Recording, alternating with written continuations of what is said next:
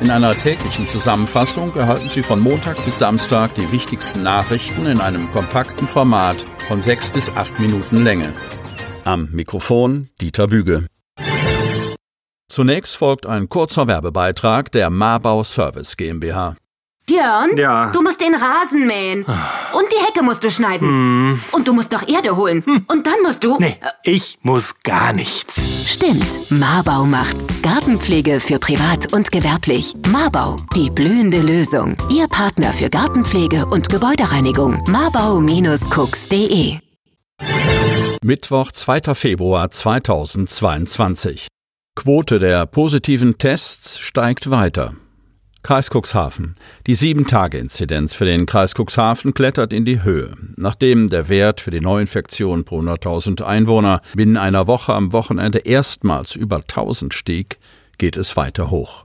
Am Dienstag liegt die Infektionsquote im Cuxland bei 1062,7, Vortag 1056,2.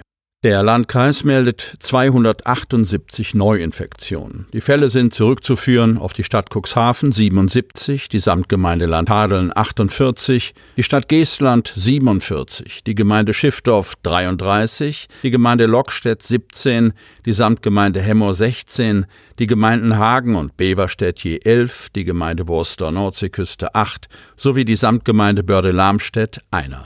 In neun weiteren Fällen muss der Wohnort nach Angaben des Landkreises noch ermittelt werden. Der Anteil der Tests mit positivem Ergebnis in den Teststationen des Kreises Cuxhaven ist in der vergangenen Woche erneut angestiegen. Während in der Vorwoche 1,26 Prozent der durchgeführten Tests positiv waren, haben nun bereits 1,68 Prozent der Tests ein positives Ergebnis gezeigt, teilt der Landkreis mit.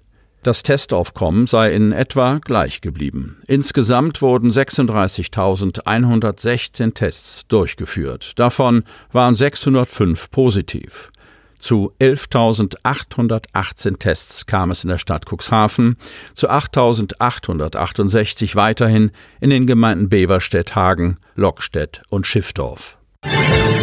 Anstieg der Arbeitslosigkeit saisonbedingt. Kreis Cuxhaven. Wie für den Januar üblich ist die Zahl der Arbeitslosen im zurückliegenden Monat angestiegen. Im Bezirk der Agentur für Arbeit Stade waren 15.078 Personen arbeitslos gemeldet. Die Arbeitslosenquote betrug 4,8 Prozent. Dagmar Fröhlich, Vorsitzende der Geschäftsführung der Agentur für Arbeit Stade, führt den Anstieg der Arbeitslosigkeit in erster Linie auf die üblichen saisonalen Einflüsse zurück. Zu Beginn des neuen Jahres zeigt sich der regionale Arbeitsmarkt stabil. Es dominieren jahreszeitlich bedingt Einflüsse. Die Zahl der Arbeitslosen ist im Januar saisonüblich angestiegen. Traditionell waren dabei mehr Männer betroffen, da diese eher in witterungsabhängigen Branchen arbeiten. Auch vor Corona-Zeiten verzeichneten wir in den Wintermonaten Anstiege in dieser Größenordnung, so fröhlich. Im Vergleich zum Vorjahresmonat seien rund 3000 Personen weniger arbeitslos gemeldet. Zeitgleich wurden rund 30 Prozent mehr freie Stellen gemeldet, also noch vor einem Jahr. Fröhlich Blickt man auf den Monat Januar 2020, ist festzustellen, dass sich der Arbeitsmarkt wieder auf dem Niveau von vor der Krise bewegt. Die Arbeitslosenquote mit 4,9 Prozent sogar etwas höher war. Die aktuellen Wirtschaftsprognosen sind günstig und der Bedarf an qualifizierten Fachkräften hoch. Vor diesem Hintergrund gehe ich davon aus, dass die Arbeitslosigkeit in den nächsten Wochen wieder sinken wird, so fröhlich abschließend. Im Landkreis Cuxhaven waren im Januar 5720 Personen arbeitslos gemeldet. Das entspricht einer Arbeitslosenquote von 5,5 Prozent, 0,3 Prozent mehr als im Dezember, aber 0,6 Prozent weniger als im Januar 2021. Im Landkreis Stade waren 6.276 Menschen erwerbslos gemeldet, 5,4 Prozent. Und im Landkreis Rothenburg-Wümme waren es 3.082. Das entspricht 3,3 Prozent. Im Gebiet der Geschäftsstelle Cuxhaven waren 2073 Menschen ohne Arbeit, 8,3 Prozent. Im Bereich der Geschäftsstelle Otterndorf waren 1345 Arbeitslose gemeldet, 5,5 Prozent. Zwei Verkehrsschilder gestohlen.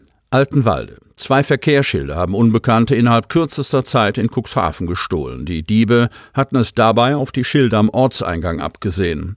Die Taten ereigneten sich nach Polizeiangaben in der vergangenen Woche. Es handelte sich um die Ortseingangsschilder von Holte Spangen und Kösters Weg, jeweils von Altenwalde auskommend. Um die Ortseingangsschilder abzuschrauben, müssen der oder die Täter eine Leiter mitgeführt haben berichtet ein Sprecher der Polizeiinspektion Cuxhaven. Für die Täter mag es ein Spaß gewesen sein, für die Bewohner und Verkehrsteilnehmer stellt dies eine erhebliche Gefahr dar. Denn die Ortsschilder zeigten dem Autofahrer unter anderem an, dass ab dem Verkehrsschild nur noch mit einer Geschwindigkeit von 50 Kilometer pro Stunde gefahren werden darf. Durch das Fehlen dieser Ortseingangsschilder entfalle die Geschwindigkeitsbegrenzung, so dass Verkehrsteilnehmer in den Ortsteil Köstersweg mit 100 Kilometern pro Stunde einfahren könnten. Da die Ortsschilder erst neu bestellt werden müssten und die Bestellung mehrere Wochen in Anspruch nehmen würde, stellt die Stadt Cuxhaven 50 kmh Schilder auf, teilt der Polizeisprecher mit. Cold Case. Unbekannter Toter von Helgoland gesucht. Gesicht wurde für Foto rekonstruiert. Helgoland. Das Schicksal eines unbekannten Toten, gefunden 1994 in der Nordsee vor Helgoland, soll mit Hilfe einer öffentlichen Fahndung geklärt werden. Am 11. Juli 1994 barg ein Schiff des damaligen Bundesgrenzschutzes See, heute Bundespolizei See, in der Nordsee westlich von Helgoland einen männlichen Leichnam.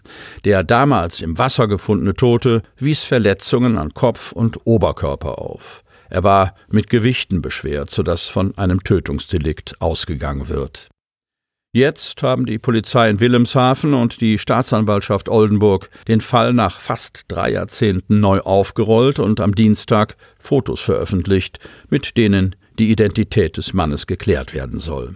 Nach Einschätzung der Polizei stammte der 45 bis etwa 50 Jahre alte Mann aus dem englischen Sprachraum. Unklar blieb, ob er westlich von Helgoland von einem Schiff über Bord geworfen oder im Wasser dorthin getrieben wurde. Der Tote passte indes zu keinem vermissten Fall. Für den Gang an die Öffentlichkeit wurde das Gesicht des Toten als Foto rekonstruiert und Details zu seiner Krawatte und Schuhen veröffentlicht. Die Fahndung ist Ergebnis einer Zusammenarbeit der Polizeiakademie Niedersachsen mit britischen Polizeistellen und elf britischen und australischen Universitäten. Damit Sie ab sofort keine Podcast-Folge mehr verpassen, benötigen Sie lediglich einen sogenannten Podcatcher. Auf den meisten Smartphones ist dieser bereits vorhanden. Falls nicht, dann suchen Sie ganz einfach in Ihrem App Store nach einem kostenlosen Podcatcher wie zum Beispiel Spotify, Apple Podcast oder AntennaPod. Selbstverständlich können Sie unsere Podcast-Folgen auch direkt über unsere Website unter cnv-medien.de slash podcast anhören. Die hörten den Podcast der CNV Medien, Redaktionsleitung Ulrich Rode und Christoph Käfer. Produktion Rocket Audio Production.